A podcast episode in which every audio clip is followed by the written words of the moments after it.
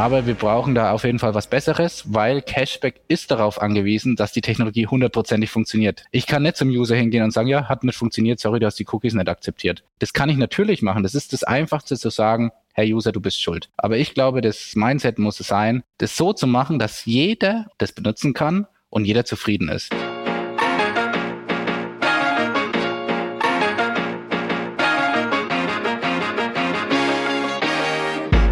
Hi, ich freue mich. Willkommen zu Next Level Time for Learning. So, willkommen zum zweiten Teil von Next Level Time for Learning mit Dominik und wir sprechen wieder über das geniale Produkt von Ihnen, SafeIt. Im ersten Teil geht es um die Gründung und die Startreise, gerade ab Oktober, wie es so krass viral ging. Solltet ihr den ersten Teil nicht gehört haben, würde ich euch eine Sache empfehlen. Step 2 Episoden zurück. Hört euch den ersten Teil an, dann habt ihr auch einen richtigen Kontext für den zweiten Teil. Der zweite Teil ist aber genauso grandios wie der erste. Um was reden wir hier heute? WKZ versus CPO. Was für Placements haben wir? Wie ist das Geschäftsmodell von SafeIt? Wie ist das Thema, auch noch weitere Creator zu bekommen. Auch der Aspekt gerade Influencer Marketing und den Performance Marketing Anteil. Und generell auch, wie die Reise von Dominik und seinem Team weitergeht. Es ist sehr spannend. Also viel Spaß beim zweiten Teil. Euer Navid.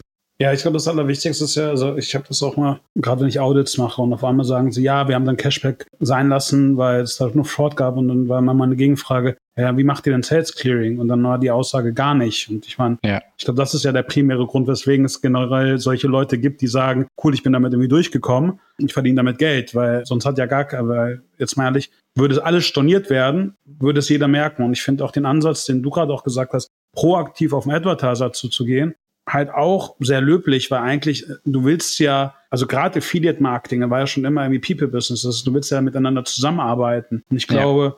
das ist aber schon so selten, dass irgendwie ab und zu dann wahrscheinlich auch junge Account Manager oder auch Leute dann irgendwie verunsichert sind. Also ich würde mich viel öfters freuen, wenn ich mal einfach einen Publisher habe, der mir gerade irgendwie Traffic schickt und Sales schickt und dann fragt, hey, ist alles in Ordnung? Weil so war ich früher als Publisher eigentlich auch, weil es bringt ja jetzt nichts, irgendwie fiktiv Zahlen zu sehen und sich zu freuen, und irgendwie 60 Tage später kommt halt irgendwie die, die Stornoschelle. Und ich glaube, das ist halt einfach dieser Punkt, den noch viele, glaube ich, verstehen. Du kannst dich immer wieder bei einem Cashback-Portal anmelden. Und du kannst immer wieder eine ja. E-Mail-Adresse erstellen. Also klar kannst du über einen Algorithmus gucken, wie ist das Userverhalten und dementsprechend diese Leute flecken. Aber es wird halt immer ein Katz-und-Maus-Spiel sein. Und ich glaube, im Endeffekt der, der den Fraud am einfachsten erkennt, ist halt der Advertiser, weil er zum Großteil sieht, hey, das ist alles wahrscheinlich über Überweisung, Vorkasse oder halt auch ein Chargeback kommt, dass er das halt zurückspiegelt, weil dann könnt ihr da auch, auch handeln. Und das heißt auch mal an meine Seite so früh wie möglich Sales Clearings machen, weil dann kann man auch einen gewissen Schaden umgehen. Aber also gleich auch zum nächsten Thema. Jetzt haben wir zwar über Cashback Fraud oder in dem Fall nennen es ja auch viele Advertiser auch immer den Aspekt, ja, Publisher Fraud geredet, aber gerade jetzt, wie, wie siehst du das Thema auch gerade, auch als, als Startup, auch mit einer neuen Idee, ja, in einen Markt zu kommen? Weil jetzt dasselbe ist ja eigentlich auch die Intransparenz von Advertisern und ich würde es jetzt einfach mal so nennen, einfach Advertiser Fraud, einfach mal stornieren, wie man mag. Wie, wie hast du es bis dato erlebt? Ja. Also am Ende sind es halt zwei Partner. Ja, ich meine, das ist eine es ist ein Geschäft und es gibt einen Advertiser, es gibt einen Publisher und irgendwie geht die Transaktion durch alle Hände durch und es gibt verschiedene Verantwortlichkeiten. Die erste Verantwortlichkeit ist natürlich als Publisher schon natürlich qualifiziertes Traffic zu liefern, ja, und alles dafür zu tun, dass der Traffic gut ist. Und das ist die, das ist die Verantwortlichkeit. Und was, was ein Publisher kann, ist alles bis zum Klick auf die Seite. Das ist, was der Publisher letztendlich verantworten kann. Und alles, was danach passiert, kann er natürlich educaten, natürlich. Ja, ich meine, kann seinen Usern viel mitgeben. Aber es passiert natürlich auch viel auf der Webseite des Advertisers. Und es sind Daten, der Publisher keine, keine Ahnung hat und auch, äh, auch nicht das Recht hat, diese Daten einzusehen. Ist ja auch so ein Datenschutzthema. Und ich glaube, wenn so Fraud-Themen passieren, und das hast du auch schon mal angesprochen, gilt es ja da einfach miteinander zu sprechen und auch wirklich äh, Daten teilweise zu teilen. Das heißt nicht, dass wir da komplett Datenschutz missbrauchen, sondern einfach zu sagen, okay, ich habe das gesehen, du hast das gesehen, das wird aber ziemlich wahrscheinlich sein. Und ich glaube, es ist genauso die Pflicht vom Advertiser, auch auf Anfragen von Publishern zu reagieren und auch wirkliche Themen anzusprechen, weil wir wissen halt nicht alles. Ja, wir können diese Sache nicht klären, wenn wir nicht kooperieren. Und in einer guten Partnerschaft muss man sich auch mal fetzen und es ist völlig okay, wenn es auch mal Vorwürfe gibt. Das ist gar kein Problem. Aber am Ende muss man es halt klären, weil wenn es eine gute Partnerschaft ist, dann werden beide alles dafür tun, dass die Sales raufgehen und am Ende verdienen dann halt beide wieder damit. Und das ist mir auch wichtig. Und wir hatten auch solche Fälle, wo es schwierig war. Und vor allem als Startup hast du nicht die Power. Brauchen wir uns nichts vormachen. Wir sind keine, kein Unternehmen hier mit zig Millionen Haushalt, wollte ich jetzt schon fast sagen. Ähm, und deswegen brauchst du einfach auch ein bisschen die Gunst, ja, von Advertisern. Und dann sind wir wieder zurück beim People Business.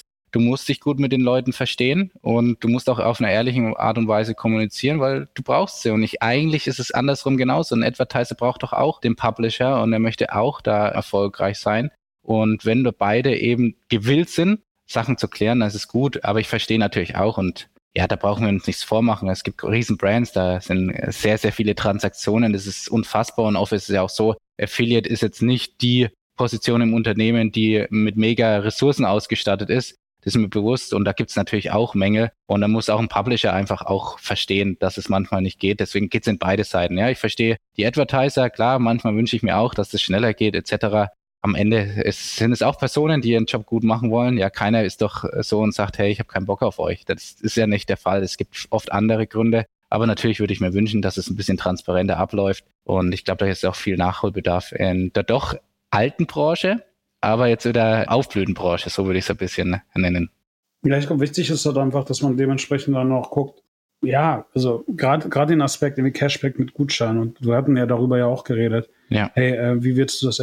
Klar kannst du es raufschreiben und wir können natürlich uns auch immer sagen, auch als Advertiser oder auch als Agentur, die dann den Advertiser vertritt, ja, aber steht doch in unseren Terms drin und du hast es ja auch drin stehen. Aber ja. am Ende muss man ja überlegen, hast du ja trotzdem den, sage ich mal, erbösten Endkunden, ja, dem du es erklären musst. Und das Problem ist, dann fällt es halt zum einen auf den Publisher zurück, gerade was das Cashback-Community angeht, und zum anderen halt auch auf den Advertiser zurück. Und das ist halt auch schwierig. Und äh, dann kommen wir eigentlich auch zum nächsten Punkt. Eigentlich müssten wir das ja alles irgendwie technisch besser lösen können, oder? Ja, ja also ich meine, da blutet das Herz ein bisschen, ja, in dieser, in dieser ganzen Sache. Ich meine, ich habe es vorhin erzählt, wir sind eher so aus dem Tech-Bereich, haben immer irgendwie IT-nahe Jobs gehabt, wissen natürlich auch, was möglich ist, wissen aber auch natürlich, dass es sehr viele Einschränkungen, vor allem auch in Deutschland geht, Datenschutz etc. Und es hat auch seine Begründung, ne, dass es Datenschutz gibt. Es gibt aber auch viele Hemmnisse, ja. Ich meine, im, im AI-Thema ist es auch so, muss man sich natürlich fragen, wo ist Deutschland? Klar, es gibt Aleph Alpha zum Beispiel, äh, klar, da gibt es auch gute Unternehmen, aber eigentlich ist es ein US-dominierter Markt. Voll. Und hier sehe ich halt auch zum Beispiel, was wir hier sagen, ist verrückt. Ja, es gibt ein Tracking, es läuft über Cookies, klar, Server to Server gibt es, es gibt noch Fingerprinting etc. Es gibt so viele Sachen, das ist mir bewusst. Aber dann gibt es eine Sales-Validierung, die ist oft noch sehr händisch. Ja, dann äh, Publisher laden irgendwelche CSVs hoch, dann gibt es irgendeinen Report in irgendeinem Affiliate-Netzwerk. Also man muss sich das natürlich schon mal anschauen und am Ende, wie viele Transaktionen und wie viel Volumen das ist, ist ja verrückt. Ja, und ich glaube, das ist, da müsste eine neue Technik kommen. Es gibt auch viele Unternehmen, die daran arbeiten. Ja, ich brauche mich hier nicht hinstellen und sagen, hey, ich bin neu und äh, weiß alles besser. Auf jeden Fall nicht. Aber wir haben halt den Antrieb, was besser zu machen weil wir halt auch nicht diese Legacy haben. Ja, ich meine, wir müssen jetzt nichts groß umbauen, sondern wir können halt das Neueste verwenden. Und wir schauen uns da auch um, ob es vielleicht andere ja, Tracking-Technologien gibt, die vielleicht einfach diese ganzen Intermediäre auch ein bisschen übergehen. Ja, ich meine, ein Thema ist Card-Linked Offers. Hab, hat man vielleicht mal gehört im Banking-Bereich. Ich bezahle einfach und dann zack, kriege ich eine Push-Notification, hey, ich habe wieder Geld gespart. Ist cool natürlich, weil du dieses ganze Tracking aufs Payment verlagerst. Das heißt, du weißt auf jeden Fall, es gab diese Order. Dann gibt es natürlich wieder die Probleme mit den Stornierungen, dann die Attribution, kommt der User wirklich, Double Dipping, gibt es viele Probleme. Aber wir brauchen da auf jeden Fall was Besseres, weil Cashback ist darauf angewiesen, dass die Technologie hundertprozentig funktioniert. Du hast es gesagt. Ich kann nicht zum User hingehen und sagen, ja, hat nicht funktioniert, sorry, du hast die Cookies nicht akzeptiert. Das kann ich natürlich machen. Das ist das Einfachste zu sagen, Herr User, du bist schuld. Aber ich glaube, das Mindset muss es sein, das so zu machen, dass jeder, und das sage ich jetzt ein Wort, was ich nicht so meine, aber es ist ein bisschen lapidar, dass jeder Depp das benutzen kann und jeder zufrieden ist. Und es muss automatisch sein. Unsere Zielgruppe ist es gewohnt. Digital Natives, ja, da muss alles funktionieren und am besten instant, ja. Ich meine, warten, das gibt's nicht mehr, ja. Klar, wir müssen alle wieder warten lernen, ja, aber ich meine, wir sehen es auch mit TikTok, warum TikTok so äh, krass abgeht. Es muss abgehen, ja. Ich brauche Instant Gratification, ich brauche mein Glücksgefühl, ab geht's. Und da gibt's so viele Möglichkeiten. Wir arbeiten auch an der Möglichkeit zusammen, Aber wir müssen auch, auch jetzt mal schauen, dass wir da stabil werden, weil am Ende sind wir ein Startup. Ja, wir brauchen da auch finanzielle Power, um sowas durchzusetzen. Und ich glaube, andere Publisher versuchen das auch. Und ich verstehe einfach diesen, diesen Pain. Du machst als Publisher eigentlich vermeintlich vielleicht dann vieles richtig.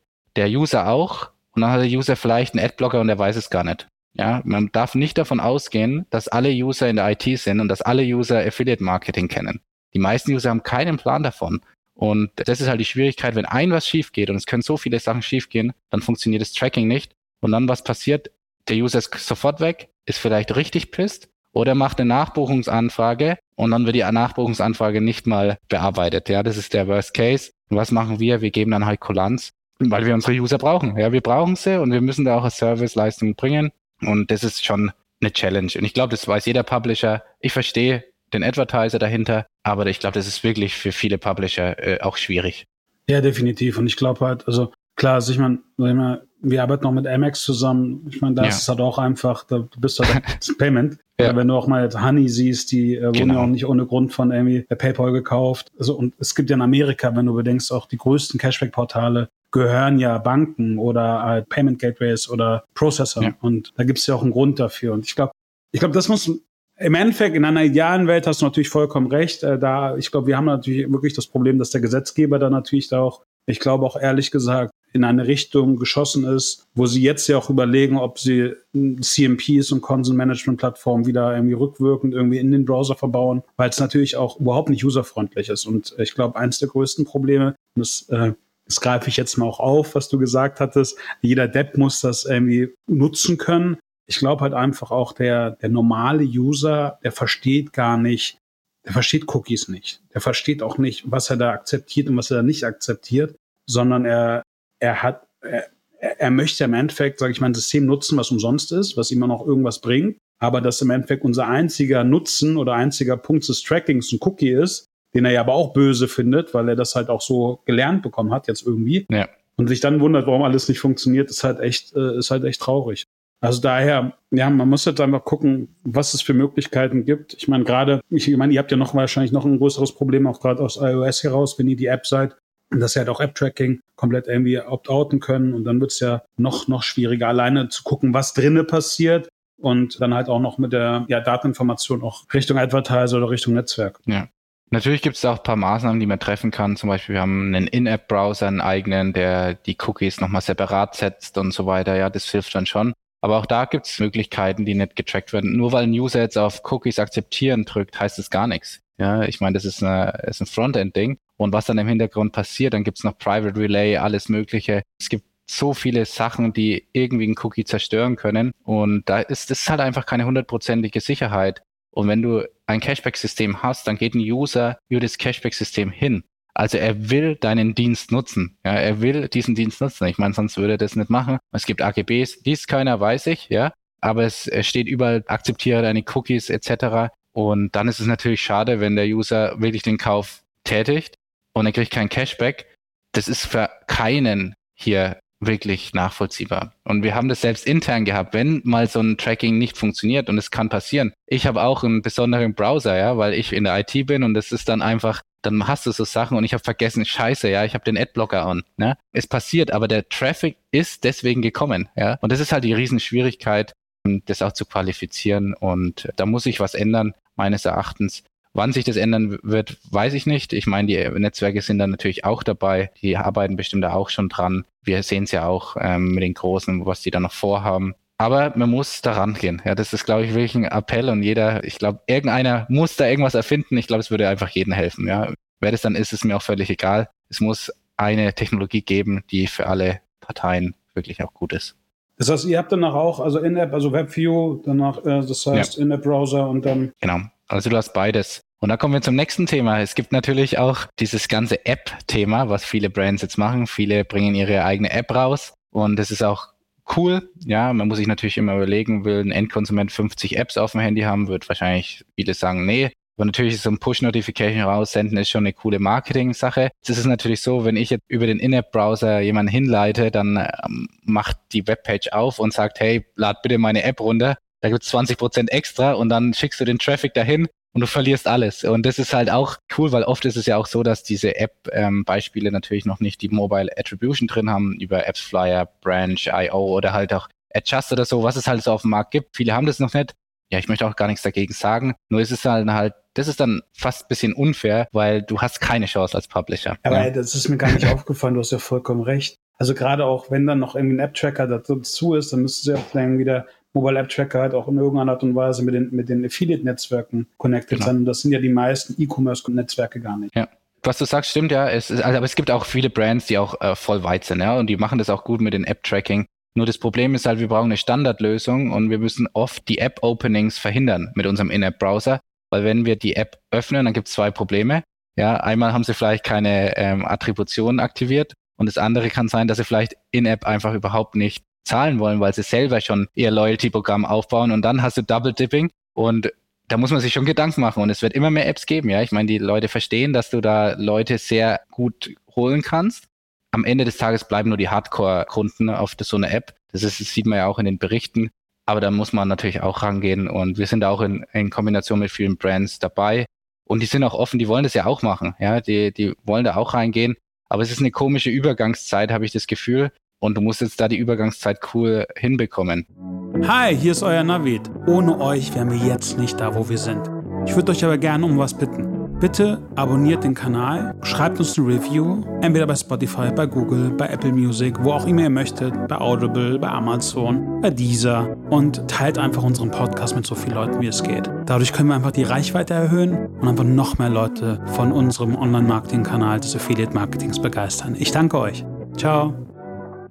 Aber wenn wir jetzt mal, jetzt sind wir auch schon wieder in dieses, ich liebe Technik, also wir können das ja gerne drei Stunden drüber reden, nur wahrscheinlich sitzen jetzt auch einige da und sagen, denken sich, äh, ah, ja, WebView, was ist das denn? Oder Mobile App Tracker, Coachava, AppsFlyer, ja. tolle Sachen. Protect 460, tolle Sachen gibt's da. Aber gehen wir mal zurück wenn wir uns jetzt mal auch überlegen, und wir sind so mal bei Wünsch dir was, ne? wir haben ja jetzt ja gesagt, okay, was ist denn so ein idealer Deal für euch? Weil ich habe ja auch, auch im Vorgespräch, ihr habt ja auch unterschiedliche Pakete und dann habt ja. ihr noch das irgendwie das WKZ und CPO-Thema. Wenn wir jetzt ja. mal bei Wünsch dir was sind, was wäre denn für, für dich ein cooler Deal, wo du sagst, hey, wie jetzt auch Dave gesagt hat, eine Win-Win-Win-Situation für alle?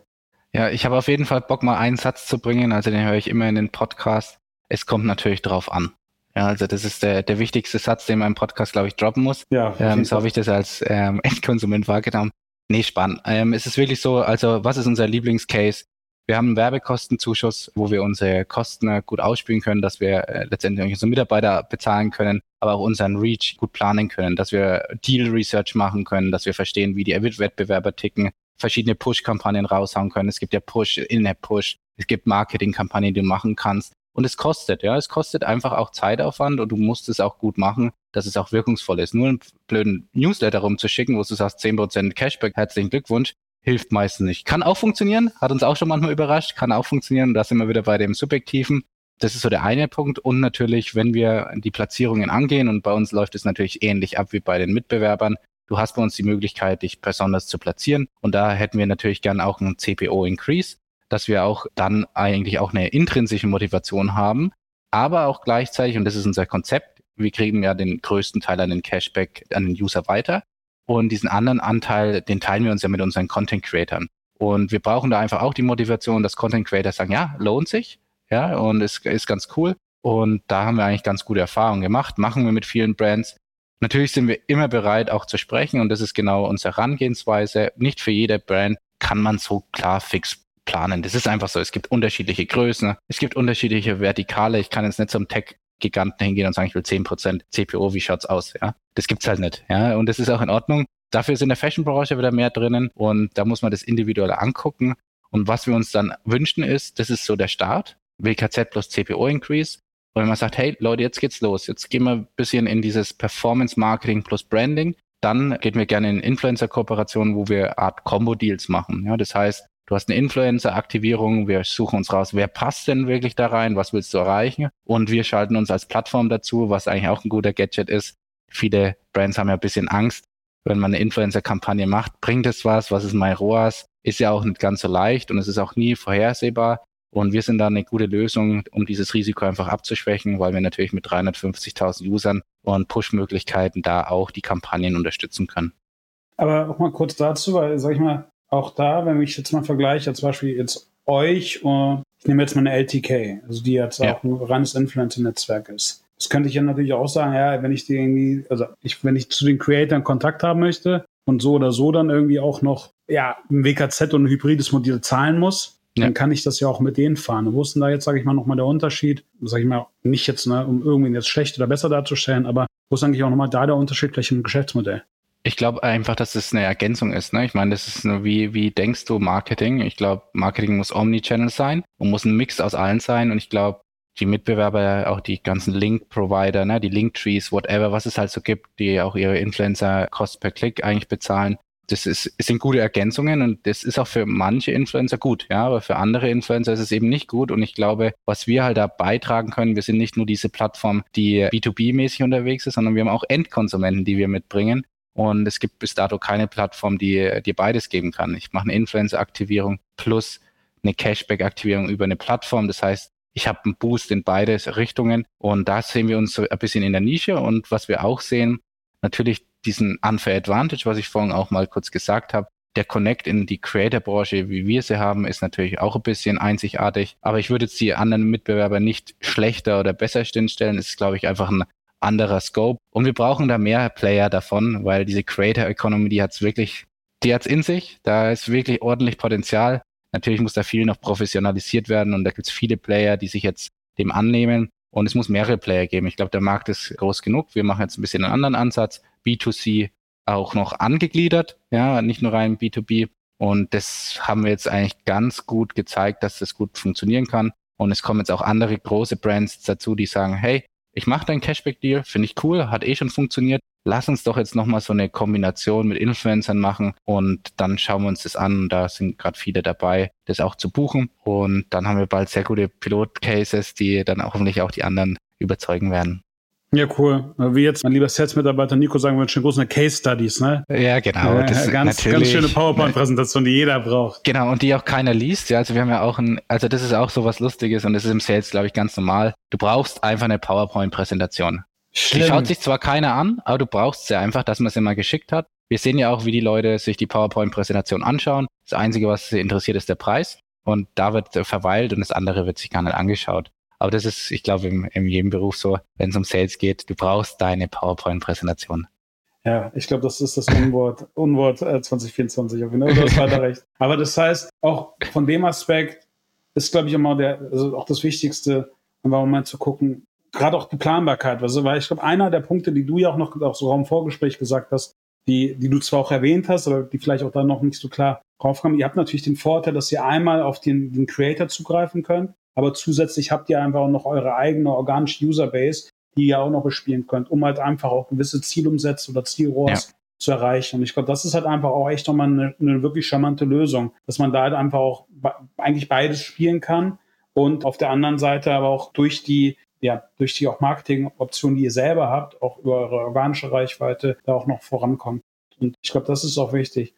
Aber was du auch gerade meintest, so gerade Ziel, Zielumsätze, also ja. vielleicht jetzt nochmal auch, so wie ich es jetzt auch verstanden habe, ich habe halt ab und zu auch gerade, wenn ich mit auch Kunden rede oder potenziellen Kunden, haben auch den Punkt, dass, dass sage ich mal, die ROAS-Erwartungen zum Teil jenseits von Gut und Böse sind. Ähm, wie siehst du das? Also gerade auch den Aspekt eher, ich meine, ich verstehe natürlich, Marge ist ein riesiges Problem, Kaufzurückhaltung, riesiges Problem, gerade in den letzten äh, anderthalb, zwei Jahren. Inflation ist auf jeden Fall nicht gut, aber am Ende die Wertschätzung für Traffic und auch ein Preisverhältnis, was in irgendeiner Art und Weise realistisch ist. Ja, also ich glaube, was du da ansprichst, ist auch ein bisschen sind Erfahrungswerte auch von dir und das ist, glaube ich, auch was du in der Affiliate-Branche erst lernen musst oder musste ich auch erst lernen, diese gegenseitige Erwartungshaltung, weil wir natürlich nicht alles wussten, ja, als wir angefangen haben. Wir wussten natürlich auch nicht, was sind so die Benchmarks für ein ROAS etc. Natürlich kannst du das alles googeln, aber es ist dann trotzdem sehr spezifisch ja, für die jeweiligen Verticals. Und was wir dann äh, schon gesehen haben, das war eigentlich folgendes. Die Leute haben uns sehr utopische ROAS-Ziele genannt, ja. Wo man sich denkt, okay, am Anfang, wir mussten natürlich auch Startup-mäßig rangehen, wir schaffen das.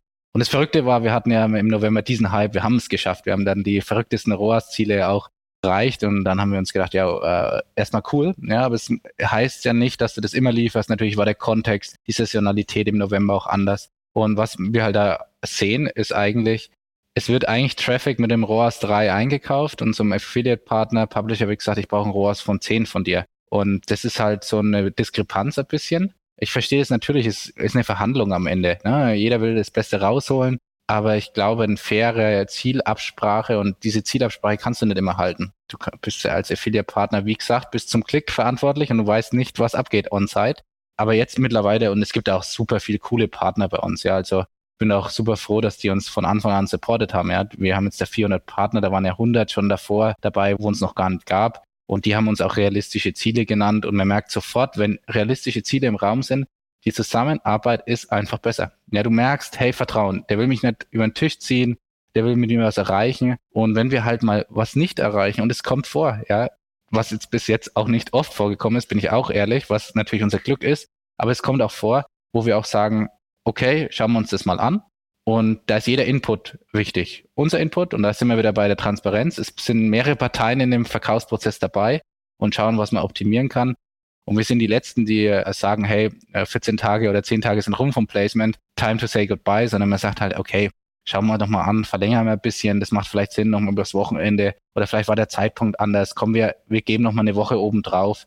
Ich glaube, das ist doch das Wichtige, weil wenn die Kunden wiederkommen, dann haben wir auch unseren Umsatz gesichert. Und so sollte es sein. Das heißt nicht, dass wir ein Bauchladen sind. Wenn es mal nicht läuft, dass man bei uns fünf Placements umsonst kriegt, das soll es auch nicht heißen. Aber es ist ein Entgegenkommen und wir haben bis jetzt sehr gute Erfahrungen auch gemacht. Advertiser sind mal so, mal so, aber ich würde sagen, überwiegend würde ich jetzt bei uns sagen, waren sie schon fair. Ja, also da, da würde ich jetzt auch nichts sagen wollen. Klar gibt's Ausreißer, Rohrs von 20. Wir haben es vorhin gehabt. Wenn ich das erreiche, durchschnittlich, glaube ich, dann dann müssen wir uns die Malediven zusammen kaufen. Dann ist da, glaube ich, gar kein Problem. Aber das alles, was realistisch ist und was nachvollziehbar ist, ist fair. Und es kann auch ein bisschen hochgesteckt sein. Ich glaube, Ziele sind immer gut. Aber es muss in einem guten Rahmen sein. Ich glaube, das Wichtigste ist auch einfach da wieder. Also, also am Ende ist die gemeinsame Nennung, also auch Währung von uns allen der EPC. Ja. Im Nachhinein muss man muss man, glaube ich, auch als Agentur oder Advertiser gucken, okay, was ist der Blended ROAS, den man über alle Touchpoints hat, was ist die Inkrementalität und dementsprechend kann man dann halt auch, sage ich mal, einem Partner wie euch eine Gewichtung geben und dann sagen, das ist realistisch. Aber ich glaube, ähm, dafür muss man halt in allererster Linie erstmal seine eigenen Zahlen auch verstehen und äh, auch kennen, weil sonst würfelst du einfach irgendwelche Zahlen. Und ich glaube, das ist halt der Punkt, wo es dann halt auch schwierig wird. Also gehen wir halt auch immer daran, weil es ist am Ende immer es sind zwei bis drei Parteien involviert und ich glaube, jeder möchte irgendwie Golden Concern, wie man es jetzt irgendwie auch irgendwie im, im BWL-Studium mal gelernt hat, irgendwie, also äh, einfach ja. auch weitermachen. Und ich glaube, das ist echt ganz, ganz wichtig. Und vielleicht dann einfach auch realist, also sich auch mal selber Gedanken zu machen, okay, was ist denn jetzt überhaupt realistisch? Weil, und du kannst auch relativ gut, also einfach eine Kohorte ausrechnen, gucken, ist der User neuer User? Und dann einfach mal testen. Und ich meine, wie wir schon vorher gesagt haben, du musst halt immer irgendwie Spielgeld dabei haben, um irgendwie Sachen zu testen, weil nur wenn du Sachen testest, kann es im Endeffekt auch funktionieren. Und dann ist man vielleicht auch gerade, hast du dann gerade mal einen Wettbewerbsvorteil, weil, weil du gerade einen neuen Channel hast, den noch niemand so auf dem Kanal hat und danach reitest du die Rakete halt irgendwie drei, vier Monate vorher, bevor es alle machen. Ich meine, das ist auch der Grund, weswegen Amy Native durch die Decke gegangen ist, weswegen Twitch durch die Decke gegangen ist. Ja. Und ich glaube, da muss man das auch reinziehen. Und wenn du selber weißt, dass du eine Conversion Rate von, äh, keine Ahnung, 0,5 Prozent hast und dann irgendwie sagst, ja, aber der Affiliate-Kanal performiert nicht und irgendwie der, der Publisher hat Schuld, dann muss ich auch sagen, hey, guck dir mal eine Conversion-Optimierung auf deiner Seite an. Es hat immer, es hat so viele Aspekte und ich glaube, es ist halt nie schwarz und weiß, sondern es sind halt Graustufen. Absolut. Und äh, im Nachhinein muss man da halt einfach auch zusammensetzen. Ja, cool, Dominik. Jetzt mal noch vielleicht so abschließend. Ich meine, ich kann dieses Gespräch echt zwei Stunden weiterführen, aber Chris, äh, lieben Gruß an unseren Cutter, der wird dann irgendwie langsam sagen, hey Jungs, äh, haltet mal. Ja. Was ist denn, also auch für dich vielleicht so ein Endwort, wo, wo geht die Reise für euch hin und was, was wünschst du dir? Ja, also wir sagen immer, wir wollen das Payback für die nächste Generation werden. Das ist unsere Vision, ja, und es hat viele Aspekte. Es gibt so viel mehr als Punkte. Es gibt viel bessere Sachen als Karten. Es gibt so viele Loyalty-Sachen und so viele Knowledge-Themen, die rund ums Sparen wichtig sind. Wir wollen das immer machen mit diesem Win-Win-Win-Aspekt. Und das ist genau da, wo wir hinwollen. Wir sind jetzt drei Monate komplett dabei. Wir sind mega zufrieden, wie es gelaufen ist. Aber wir wollen natürlich jetzt weiter wachsen und weiter reingehen. Ja, ich meine, klar, Österreich, Schweiz, das ist so ein kleines Ding, wo wir einfach, wo wir locker hin müssen, aber gerade einfach von, von Ressourcen einfach noch nicht hinbekommen haben. Aber ich habe es vorhin schon angedeutet, es wird jetzt ein richtig geiles Update geben. Kommt jetzt darauf an, wann die Zuhörer letztendlich die Folge hören. Es wird ein neues äh, Video geben, wo auch nochmal ein neues Update zum Produkt kommt, wo das auch nochmal ein Twist reinkommt. Und da geht's dann in Richtung Loyalty. Und da sind wir, sind wir voll dabei. Wir haben jetzt ein richtig cooles Team, richtig viele junge Leute, die Bock haben. Ja, also Gen Z hat Bock. Ja, es gibt natürlich die äh, Menschen, die keine Lust haben, aber es gibt auch genug, die Lust haben. Und ich bin jeden Tag fasziniert. Ich war mit 21, 20 sicher nicht so. Ähm, und da freue ich mich einfach auch, dass, dass so coole Leute zu uns gekommen sind. Und wir einfach eine Kultur haben, wo man sagt, hey, Sonntag, Montag ist geil. Ja, Wobei Montag muss gar nicht geil sein. Wenn Montag passt, ist es für mich auch fein. Ja, ich liebe Montage. Ich mag Freitage nicht. Ich komme immer freitags ins Büro und sage, schade, dass es morgen Wochenende ist. Aber ja. ich glaube, es ist halt einfach echt, du hast so, so recht. Und eigentlich habe ich auch nichts mehr hinzuzufügen. Dominik, vielen lieben Dank für deine Zeit und für dieses Gespräch. Das hat mich sehr gefreut. Und ich hoffe, wir hören uns mal bald wieder, damit ich mal auch noch eure weitere Reise ja von dir höre, wie es weitergegangen ist. Und äh, macht einfach weiter so. Chapeau. Ja, vielen Dank, David. Ich glaube, ein was müssen wir noch kurz vereinbaren. Ich glaube, du musst unser Team einfach mal nach Mallorca einladen. Ja, hört sich gut an. Kriegen wir hin. Lass uns auf jeden Fall mal ein paar Deals machen und dann können wir es aber. Wenn ihr hier seid, ihr seid immer herzlich eingeladen. Ich mache ein riesiges Barbecue für euch alle. Ich weiß jetzt nicht, wie viele ihr seid. Spoiler-Alarm, wenn du jetzt auf einmal 30 Leute kommen, gucke ich doof aus der Wäsche, aber dann mache ich das auch trotzdem. Sehr gut. War mir eine Ehre, ne? Danke cool. dir. Ciao, ciao.